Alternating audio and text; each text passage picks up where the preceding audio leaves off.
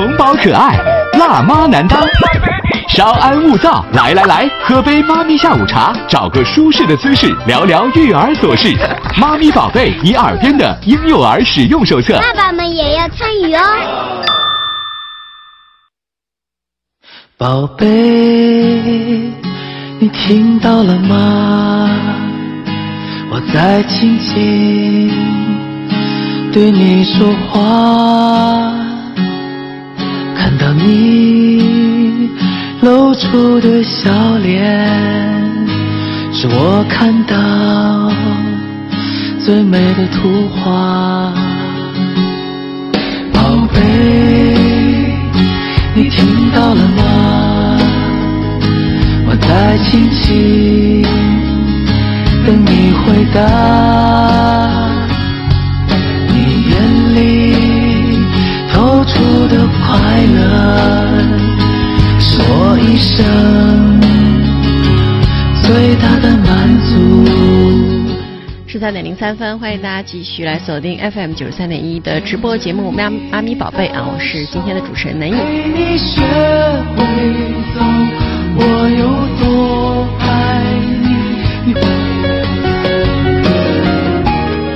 好，十三点零六分，呃，过去的一周呢，对于我们大连人来说，可能呃有点伤痛哈，呃，那么是在上周的六一哦，当我们这个家长们都带着孩子们去欢度六一的时候，我们大连的两个家庭的孩子呢，那一天那一刻呢，呃，走失了。然后这件事情呢，继续的发酵。等到第二天，我们大家呢都在翻朋友圈的时候，突然一条爆炸性的信息呢映入到我们的眼帘，那就是这两个孩子呢找到了，但是找到的是两个孩子的尸体。最美的时刻。我想每一个做妈妈的人，当看到这样的信息的时候，内心呢一定是无比的疼痛的，因为只有你当了妈妈之后呢，你才会知道那个牵挂、那个心疼是什么样的感受。嗯，有的人呢，可能这一辈子都是在做的是教育工作，每天都会跟不同的孩子打交道，但只要这些孩子不是你的，而、不是你这个历经了两百八十天的这个怀孕，然后到生产，然后到这个孕育的整个这个过程的，那可能这种心痛啊、和妈妈得呃当了妈妈之后的这种心痛是完全不一样的。作为我们的一档关注健康的，也是关注育儿的这样的一档的节目，呃，那天呢，我看到了新闻之后，我自己也写了一点心得，想送给我们收音机前的所有的爸爸妈妈们。呃，我们一起通过这样的一个事件呢，来去看看我们自己的生活，我们到底应该怎么去跟孩子来讲这个世界。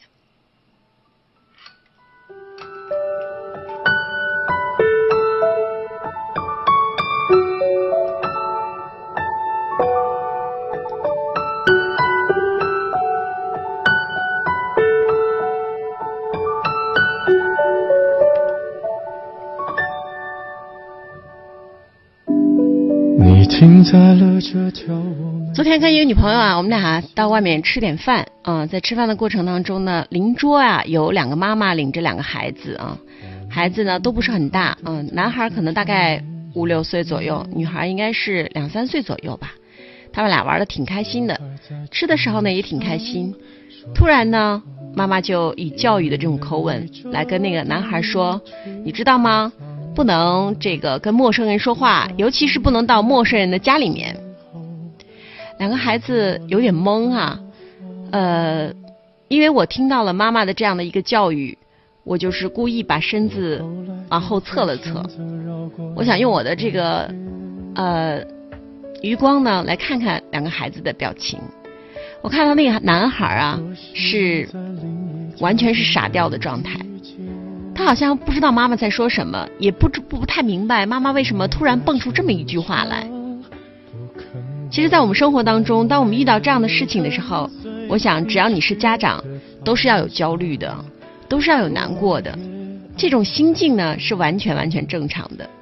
无论你是心痛，还是不舒服，还是紧张害怕，这都是当下比较真实的体验。但是事情过了之后，我们应该怎么去面对这件事情？我们应该怎么样去跟孩子来聊这个事情？这是我们每一个家长都应该认真的去思考，认真的去做功课。我还能怎样？能怎样？最后还不是。我在我的朋友圈呢转发这些图片的时候，因为我这篇文章写完了之后，我是在有道笔记里面写的。写完之后呢，这是分享，呃，就是如果分享到一个群里面就不好用，呃，就是大家看不到，呃，分享到朋友圈里面就更看不见了，不知道为什么。但是我在我的朋友圈里还能看到，它总是提示我有敏感词。后来没有办法，我就把我这篇文章呢，呃，给截图了，那发在了我的这个 VIP 群里面啊。呃，我想说一点我自己的心得吧。呃，那天呢，看到这样的看到这件信息的时候，我就是顿顿时就觉得头特别的难受，是有点疼，然后心里吧说不出来的是什么样的感觉，我没有办法去脑补，呃，当他的家长听到这份噩耗的那那一刹那的情景，就像前一段时间。十五中校门口出的那个事情，我我实在是没有办法脑补。当这个爸爸妈妈在医院里待了一天，当大夫出来说我们已经尽力了，那一刹那，爸爸妈妈的心是什么样的？要怎样？你千万不要在我婚礼的现场。我听完你爱的歌，就上了车。我非常喜欢一个词叫“痛定思痛”。有的痛是需要我们去反思它，用这种痛的方式去成长。安全教育呢，不分男孩女孩。那天几个同事在一起聊说：“你看，女孩的风险就大吧？”我当时就笑了。我说：“男孩女孩不分伯仲。”同样重要，同样需要我们去用心去告诉孩子怎么去识别这个风险。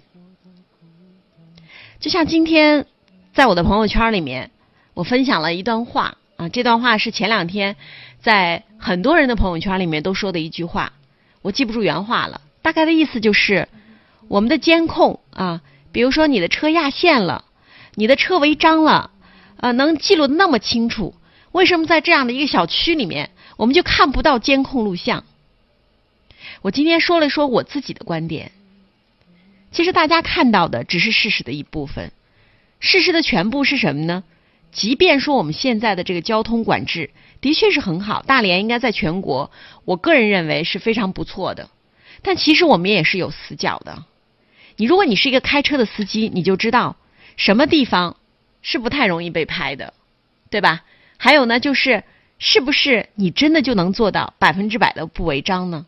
俨然不是啊！当然运气不好了，你可能就被拍了；运气好的话呢，那个地方就没有摄像头。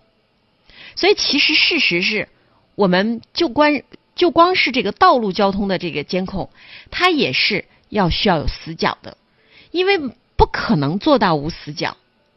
我想这个治安呢也是一样的。那么，关于这个小区内的这个治安的这种监控呢，我个人认为是这样：，即便是我们现在有些好的小区啊，高档小区，他们的这个呃管理还是非常完善的，但依然是他们的这个监控也是有死角的。任何一个城市不可能做到百分之百的覆盖，这是其一。第二，变态的人说，变态的人只在一些不是特别好的小区存在吗？比如说，有一个听众发朋友圈说：“好好努力工作吧，挣钱吧，离开那个圈子。”我不那么理解，我觉得变态的人到处都是。有的人还是还会冠以这个博士啊、啊硕士啊、啊什么什么样的这个教授啊，对吧？一样，他是有社会身份的。所以，内心变态的人，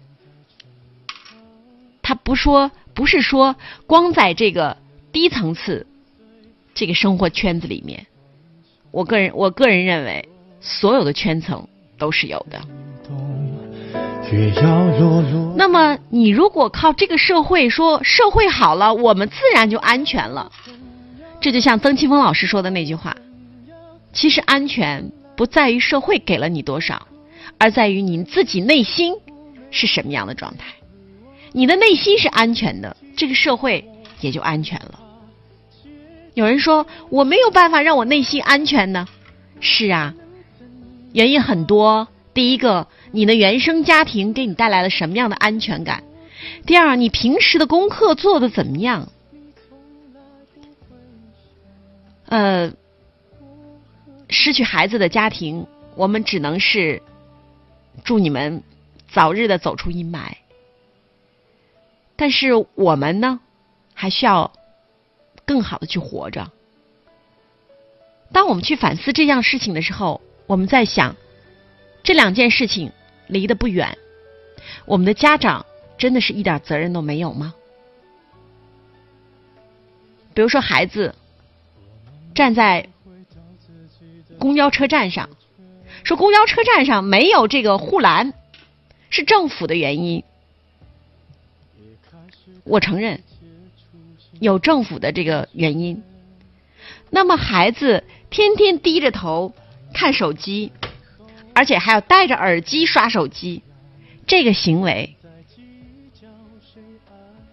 家长，我们一点责任都没有吗？下一张没后悔的模样，你还要我怎样？要怎样？你全所以，如果你是一个家长，当你看到这样的事情之后，除了痛之外，我个人觉得更应该去反思的是，我们要为我们的孩子做一点什么？我们要怎么去教育我们的孩子？安全教育呢？其实，呃，在国外呢，尤其是发达的国家，他们可能做的相对于健全一点。他们除了学校教育之外呢，据我了解啊，比如说在美国，他会有社区的这个志愿者的教育啊，嗯，还会有这种各种教会的这种志愿者的这种教育，义工啊什么的。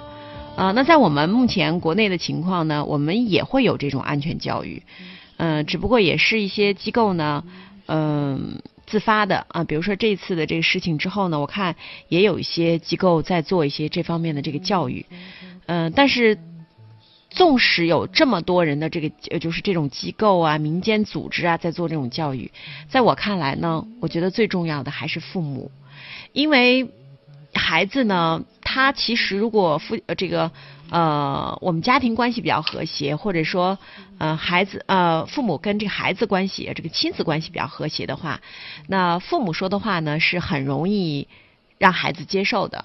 也就是我们在讲催眠的时候也是啊，呃催眠老师就说呢，其实真正最好的孩子的催眠师就是家长，因为如果你们的关系比较不错的话，你很容易就把孩子催眠了，对吧？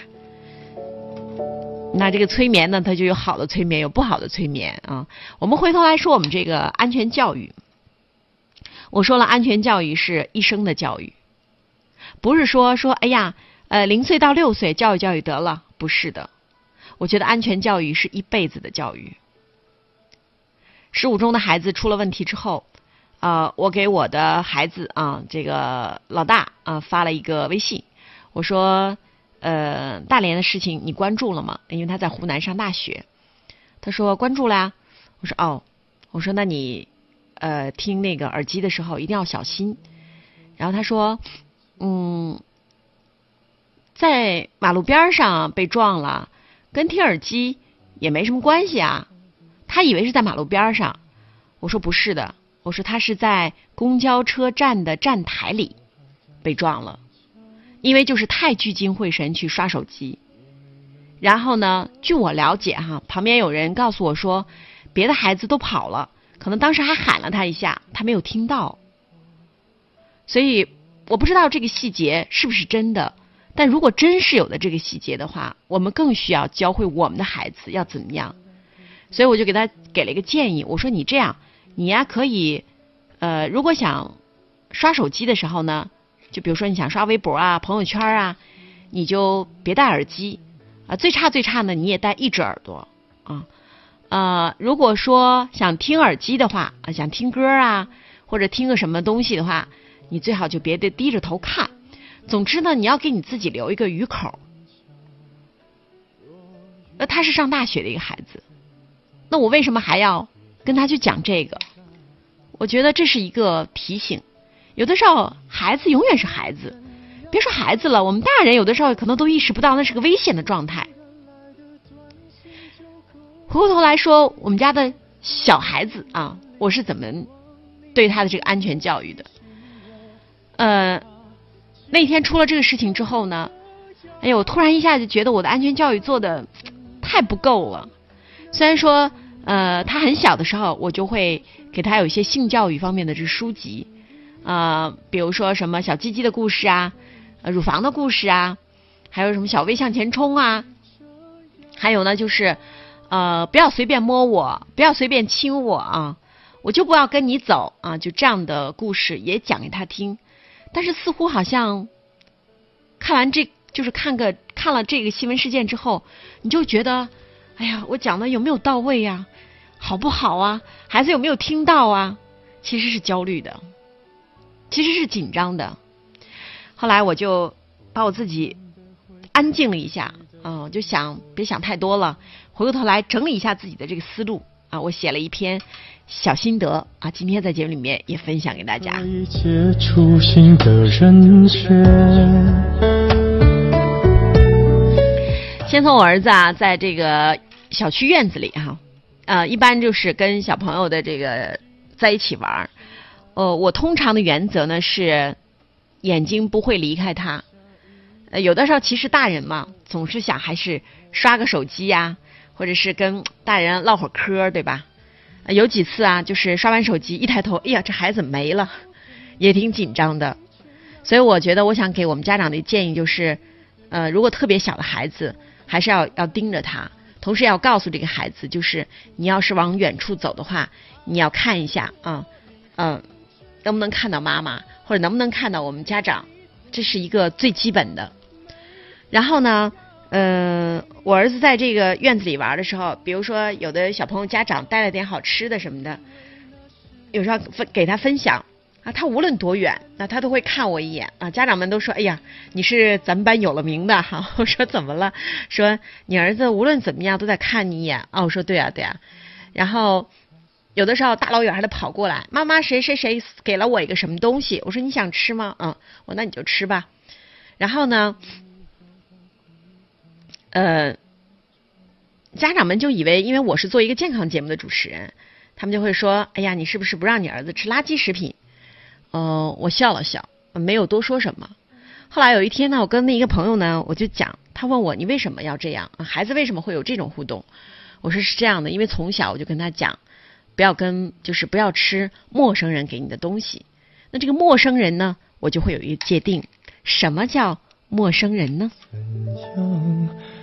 我能陪你到呃，我跟孩子的约定哈，陌生人呢是除了爸爸妈妈之外的有限的几个人，因为他的年龄比较小，所以呢，我只能限定有限的几个人啊。就在现在当下的这一段时间，我有很很多的闺蜜啊，也有几个好朋友呃，都还在陌生人的这个队伍当中。他们如果给我儿子吃东西的话，我儿子一定是第一不接啊，第二就是不吃，呃。因为孩子比较小嘛，所以我们不能把这个所有的东西都都灌给他。呃，我儿子四岁，他是分不清这个陌生人、认识的人、朋友、好朋友、亲人，他好像分的不是特别清楚。有一天他这样跟我说：“他说妈妈，你和爸爸是好朋友，我还有你还有爸爸哥哥，我们我们是好朋友。”我说对对对，我们是好朋友。后来有一天，呃，反正是找了一个合适的机会，我跟他说：“我说其实我们比好朋友要更进一步，就是因为我们是亲人。”那孩子就有点，他其实是有点懵的。后来我看他懵呢我就没有继续往下说。我说多多你就记住我们四个人是和别人不一样的。然后现在呢我再和他去讲啊比如说有的陌生人已经不是陌生人了啊比如说呃小姨呀啊比如说我的一些经常我们会在一起碰着面的好朋友呃，就是经常会跟他互动的啊，这就已经不是陌生人了啊，就已经把他们拽入到这个朋友的这个行列当中了。有的时候跟他讲吧，我也觉得想尽可能的降低他他的理解的难度，因为是这样的，我们大人有时候也是这样。比如说别人给你讲一个事儿，如果这个事儿是依照我的这个水准来跟我讲，讲着讲着，哎，我觉得还挺有兴趣的哈。如果你讲着讲着，我完全听不懂，啊，可能虽然我眼睛也看着你，但其实我内心已经放弃了，我听不懂啊。所以我觉得交流这个东西就是这样的，你得有效，你不能说我就把我知道的告诉你，你这还不明白吗？就是朋友啊，就是这个这个好朋友啊，这就是亲密的人呐。他是一个几岁的孩子，你跟他讲这个，我估计现在一个小学生，你可能还要认认真真的跟他讲一讲。这就是像我们生活当中有一件事情啊，比如说有的家长就说我这个孩子特别不懂礼貌，我说怎么了？就不会问阿姨好，我说哦。我说你觉得他是不懂礼貌是吗？嗯，是对呀。你说你这出去多没有教养啊？哦，我说，呃，是这样的，孩子啊，他就是问好是，呃，是一个挺有意思的事儿。比如说孩子啊，你领着他出门，然后呢，在电梯间碰到了一个你认识的邻居，你会说，哎呀，叫张阿姨好，是吧？然后你就把他又领出去了，领到大街上，然后孩子就懵了。这么多阿姨，为什么不让我叫了呢？对吧？所以他其实是比较，嗯嗯，就是孩子是比较乱的。这个东西，礼貌啊，包括安全啊，包括这个陌生人的界定啊，是需要一个循序渐进的一个过程的。你还要我怎样？要怎样？你千万不。另外，我们要允许孩子呢，给不同的大人贴上不同的标签儿啊，比如说。呃，我妈妈哈，在这个孩子长大过程当中，因为她没有呃这个担负这个看护的这个责任啊，没有没有怎么让他看啊，基本上都是爷爷奶奶帮我们来带。然后还有我们的这个开始是我自己家的二姨啊，在我们家帮着我带。后来呢，我我妹妹生孩子，她就走了，我又请来了一个朋友做保姆，也是帮我们带孩子。然后我就我我我就就是孩子，他他这些人他是比较熟悉的。呃，他会贴不同的标签儿啊，比如说他给我二姨呢贴贴的标签是咱家姥姥啊，给我妈贴贴的标签呢是马兰子姥姥，因为我妈我妈住在马兰子啊，马兰子姥姥。还有阿姨是什么小紫熊阿姨啊，呃，反正是不同的标签儿。我觉得这种不同的标签儿呢，会帮助他慢慢的去认识这些人，给他一个他自己认知的一个过程。这是我个人的经验啊，也是仅供大家这个参考。偶遇，就随你去天堂宝贝，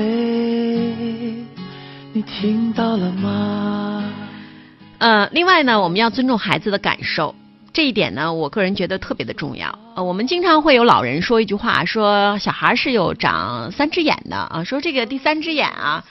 其实，在心理学上就是通灵啊。我们知道，小朋友他是用这个内心啊、心灵的这个感受这个层面，在跟不同人的这个接触。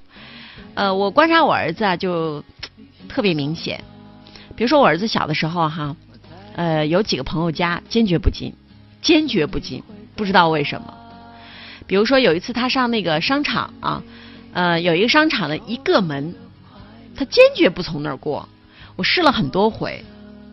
到现在他也是到那个门，他就不走，然后我就肯定是会高度配合他的。还有的人，他见了面之后呢，虽然那个人也冲他笑，但是孩子的那个表情是不一样的，能看出来，他好像有点和他平时见到那种也对他笑的人的那个感觉不太一样。有人说你是不是有点神道？我觉得不是我神道。而是他可能挺灵气的，我们看不到。所以我我我个人觉得，在孩子成长的过程当中，我们其实教会不了孩子些什么，我们就是把孩子从他带来的这些东西能够保护住就好了。这这就是通灵，这就是感知层面。像有的人说，哎，我就觉得这次吧出去特别不好，感觉不好，这感觉是从哪来的？有的时候就应验了，是吧？所以孩子可能有这方面的灵感。我们家长，因为有的时候我经常会看到一些公共场合，孩子就不去，我不做，我我不去。完了，家长呢，干嘛不做？都来了，你干嘛不做？嘣，给摁进去了，有吧？呃，上朋友家做客，有的朋友我不进，我不进。你干嘛不进啊？我都来了，上人家做客，我你你你还能不进吗？赶紧进进进进进进！连拖带拽，反正孩子哭闹的，然后，这就是我们说心理学上的孩子那种感觉，就一点点一次又一次的被压下去了，他就再也没有那个灵感了。我们大人有的时候，你想把这种灵感再找回来，太困难了，因为太深太深了。所以我想，如果你的孩子还小，我们的家长要。超级尊重一下孩子的这份灵感。有的家长说：“我就想知道他为什么。”你干嘛要知道那么多？你知道那么多好吗？你就让让人家那去一个地方，就像你有的时候说：“哎呀，我不愿意上那个，就今天晚上饭局，我不愿意去。为啥？人不合适啊！我就觉得今天晚上这饭局就不会愉快。这是你自己的事儿，你自己做了个主，对吧？”那为什么不能让一个孩子去做这个主呢？所以这是我的，也是个人经验，送给大家。还有呢，就是言行合一。和孩子说安全的问题的时候呢，我觉得家长啊最重要的一个原则呢，就是言行要合一。呃，第一呢，要温柔的去坚持啊；第二呢，就是要有趣味性的，要用孩子能理解的语气语言来叙说安全的话题。第三个呢，就是因为不要随意的去改变你和孩子说过的安全规则。咱们先来说温柔的坚持。我觉得和孩子说安全的问题啊，说话的时机和说话的态度都特别特别重要。这两个不分伯仲哈，都挺重要的。时机非常重要。比如前两天我跟我呃领着我儿子上一个就是六一儿童节嘛，小朋友聚会哈。有两个小姑娘，属于那种 就可以跟男孩也不换的那种啊，啊，非常这个活泼，我愿意用这么一个词。然后他们俩呢，干嘛呢？就是在餐厅，就是那个酒店啊，哈，咱们那说那种高背椅子啊，这种高背椅子呀，孩子上去以后，它是非常危险的。因为什么呢？因为我曾经看到过一个新浪微博的一个视频啊，就是这种高背椅子，呃，孩子踩上去之后，这个椅子。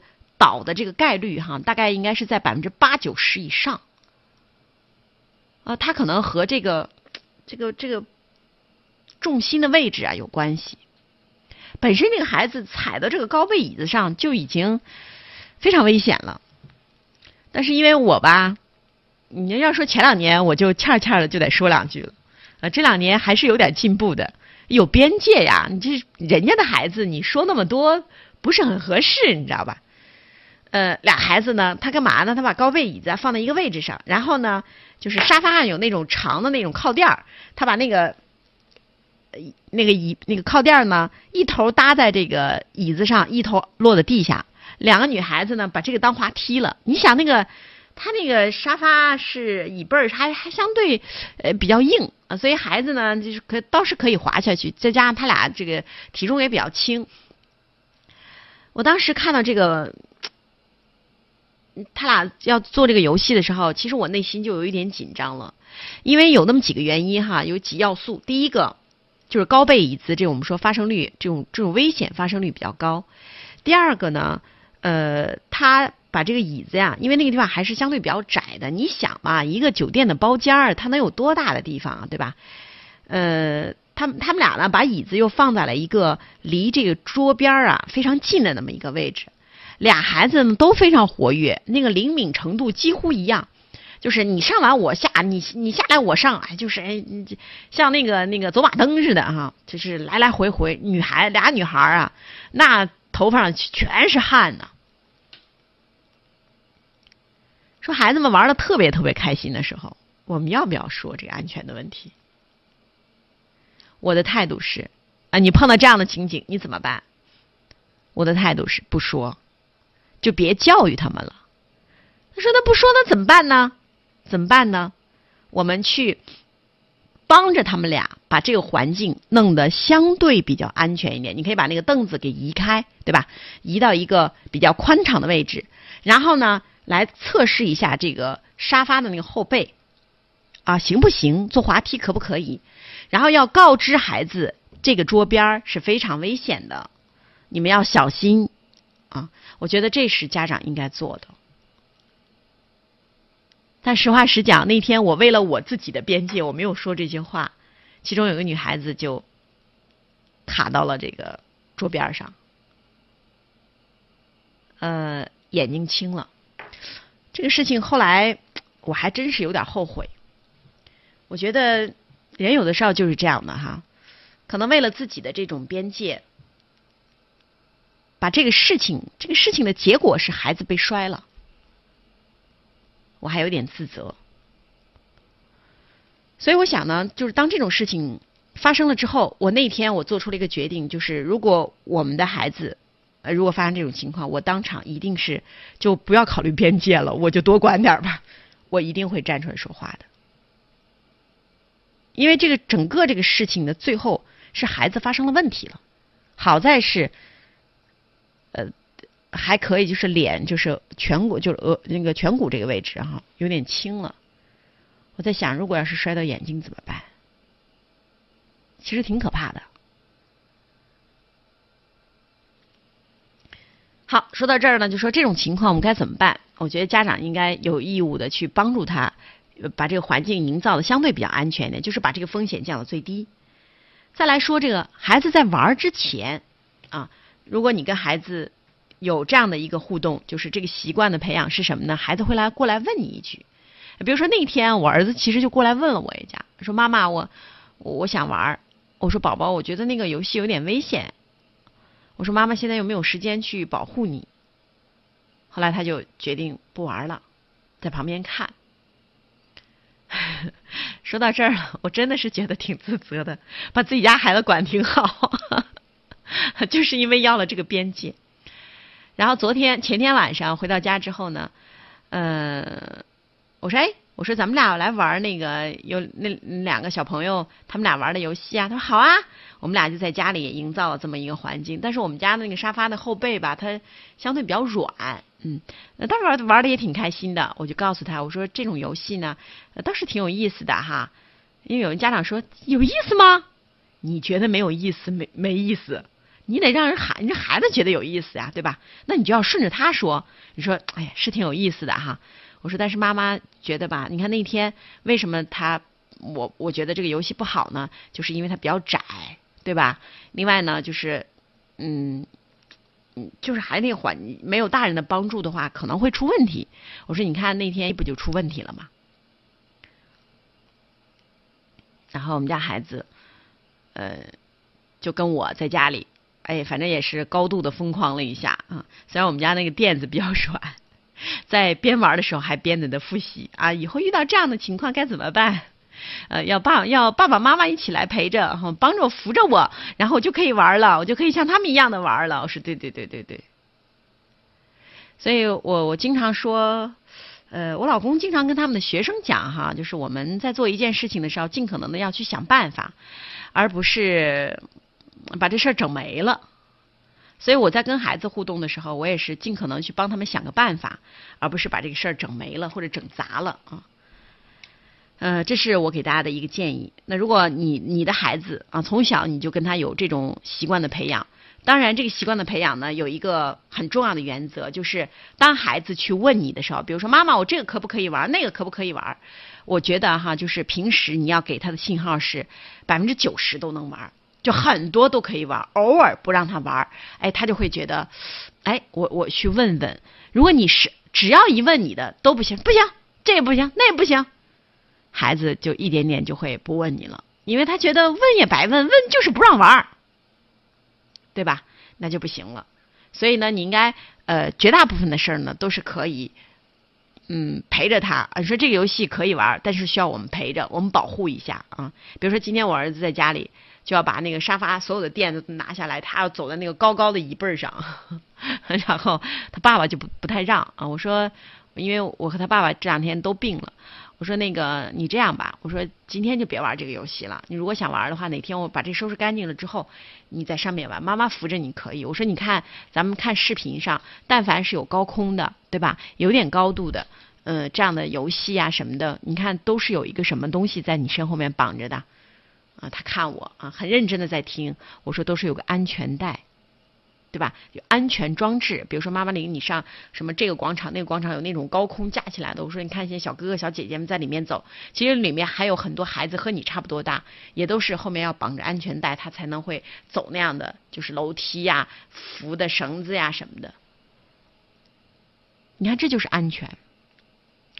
我记得有一次我在写关于安全的这样的一个文章的时候，我提到我说安全这个东西就是风险啊。是我们家长要意识到的才可以。如果你家长都看不到这是风险，那孩子没有办法识别这是风险。比如有一次，呃，在那个我们家小区里面有一个那个就是秋千，呃，我看到很多孩子，就是大概就是三四岁啊，有甚至更小一两岁的这个孩子在荡秋千的时候，啊，妈妈说那个。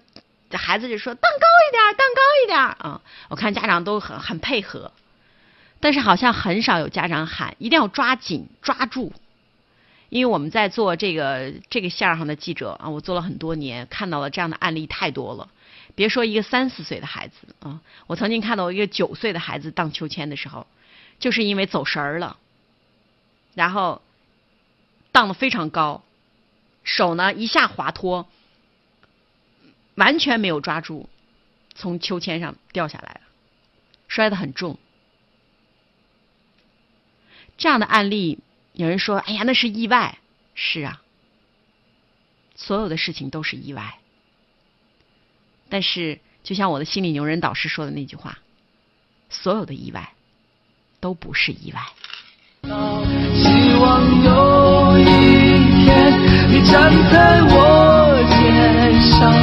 挥动着翅膀，把梦想打量，宝贝。好，关于安全的话题呢，还有家长可能要问，那怎么说呢？啊，我们刚才说了，什么时间说，说话的这个态度也很重要。呃，我看到过这样的场景哈，就是有的家长，孩子过马路的时候可能没过好，然后家长呢就赶紧把他拽走。跑到马路边上就说：“你找死你！你刚才怎么过的马路？有这样的吧，是吧？嗯，比如说那天我的这个我儿子的那个幼儿园的小伙伴的家长，然后我就说：我说平时这个安全的问题得你们去讲。然后那妈妈也挺委屈的，妈妈其实可能也做了很多功课。妈妈说讲过，每次都在讲，每次都喊他怎么回事儿然后哎。我就说，我说对呀，我说是啊是啊，我说其实你是焦虑的，你也是紧张的，对吧？嗯，你也害怕孩子出问题，但是这种态度跟孩子讲的时候，孩子只记住了你的情绪，只记住了你的那个暴怒，他没有记住你说的内容。所以呢，当孩子发生了这样的错误的时候，我们该怎么办？我现在通行的办法是，我看到这个孩子的风险了，我也看到了他这个问题了。我通常是，如果这个事儿已经过了啊，那我就过去了。今天先不说了，呃，但是在就是最近找一个合适的机会来跟他讲一讲这个事儿。那比如说有一天，呃，我儿子也是跟一个小朋友啊，他去把人小朋友扑了扑了了一下啊，嗯，因为他个儿相对比较高一点，那个孩子呢比他小嘛，嗯，因为孩子嘛，他不太懂这个。然后昨天呢，我就跟他演示了一下，我把一个挺大的玩具啊，和那个孩子差不多大的玩具摆在他前面，然后他就去拨了了一下，然后我就拍了一个小视频给他看。一看那个玩具呢，正好就卡在了那个凳子旁边。我说：“哎呦，我说他会不会疼啊？”孩子没说话，我就也再没有追问。我想呢，这件事情他一定会有想的，有思考的，一定会有他自己的理解程度的。而且这种安全的问题，绝对不是一次两次就能做完的，需要有很多次这种不断的磨合、不断的告知，他才学会，对吧？就像我们大人系安全带，开车系安全带这事儿，你说我们管了多少年了？这不是这两年才，我觉得还是渐入佳境了，对吧？通过各种手段，什么监控啊，这种知识教育啊，案情的回顾啊，对吧？这都是需要一遍一遍的，不可能你大人都做不到，你凭什么要求人孩子一下就能做到？我们要不断的去告诉他们这个风险在什么地方。多想你知道，希望有。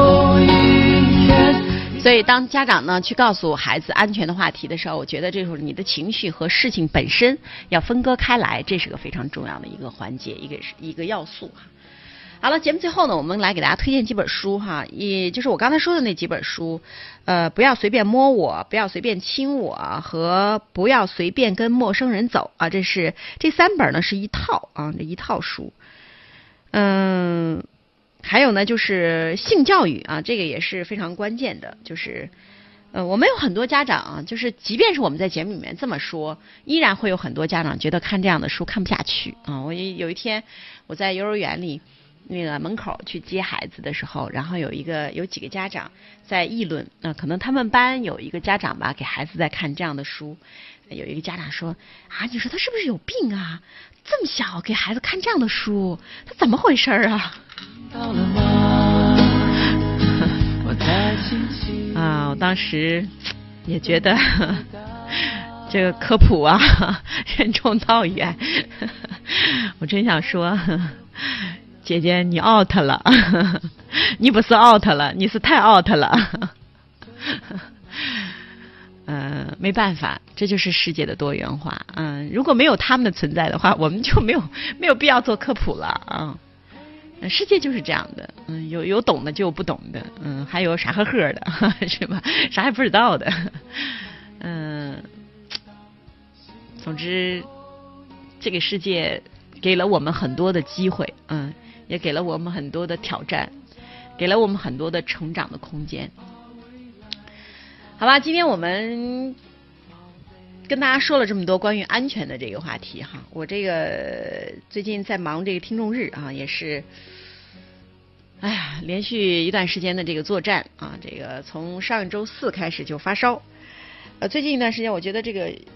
细菌性感染的这种这种情况也比较多，我们也是到这个季节嘛，传染病也是比较高发的一个季节，也是提醒家长啊，一定是家里要多通风啊，早上起来要开窗。另外呢，家里如果有这种呃感冒啊、发烧这种情况的话，一定是要及时的就医啊，啊多喝水、休息。我觉得休息是特别特别管用的。嗯，还有呢，就是跟孩子的这种隔离啊。另外呢，我觉得是保持这种呃。好的这种情绪状态啊，嗯，比如说有一天我跟一个朋友在聊天啊，他说那个嗯孩子有点生病，说我我前两天我儿子也是有点不太舒服啊，然后我就没让他上这个幼儿园。有的家长就问我说，那你不怕过两天不好送啊？我说啊，不不好送也正常啊。我说这个你休息两天，你愿上班吗？我有多爱我那朋友恶狠狠的看了我一眼，这能一样吗？我说怎么不一样啊？大礼拜六、礼拜天你休息两天，你愿意上班吗？他不愿意去很正常，对吧？谁愿意在家里想怎么玩就怎么玩？我儿子四岁，给总结的非常好，我觉得他总结特别经典。他说：“妈妈，你知道吗？在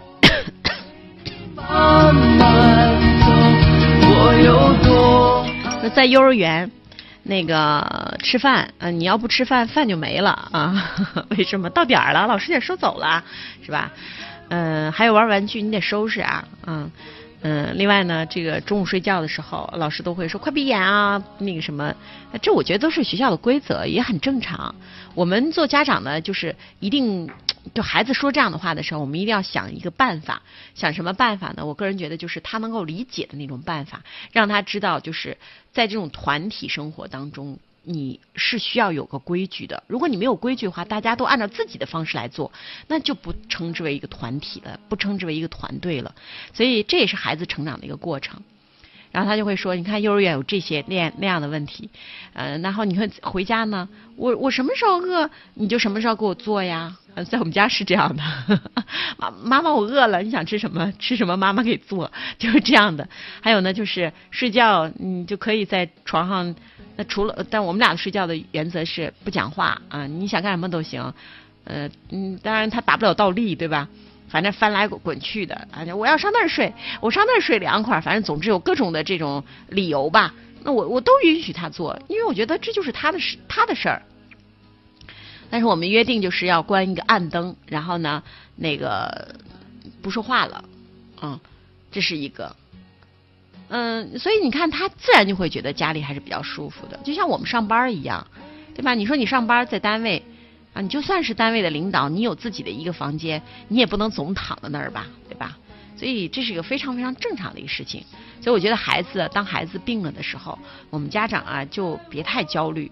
呃，当然有的人说，你看你的工作多好啊，下了节目是我们的这个，呃，可以把这个工作呀安排一下，这这一天呢空出来。但是，一样，呃，他也压了很多工作，就是这样的。嗯，所以我觉得你用一个。平静的心去接，就是接受孩子这两天病了，我可能是需要请假啊。有的有的人说，哎呀，你都不知道啊，我跟领导一请假，我们领导那个脸啊特别不好看啊。我说正常啊，你要当领导，本来人手就不够，你跟领导请个假，领导，那你咋的？你还让领导把你送回家呀？对吧？不可能的，对吧？就任何事情都是一样，这都是个非常非常正常的事情。你都不不给人干了，对吧？我我相信你要是那就是孩子病了，我没有办法，那你就得接受孩子领领导给你甩脸子看。当然也有那样好的领导啊，快快快快回回去照照顾吧。有那样的领导，人情味足，那你就得允许你碰上了就是个人情味不足的这样的领导。有的时候也不是人情味不足，他真是没办法，头也疼啊，活干不出来呀。你走了，对吧？你又是一员大将，是吧？也可以理解啊，像我一个女朋友在单位当中层，经常跟我说：“哎呦，简直没招我说：“咋的了？” 说：“这又分来个，分来一个大学生女孩，马上就要结婚，结完婚就生孩子。你说我这个人要的啊，就和没要一样。”我说：“我说你还想要年轻的，还想要漂亮的，那你就得接受这个，要么你就要找老员工，你还想要身材好的是吧？”这就是这样的，大家都得互相体谅，互相站在对方的角度去思考一下，对吧？好了，今天就唠到这儿吧。呃，周末哈，这两天天还挺不错的，呃，希望大家能够过一个愉快的周末。我们明天早晨再会。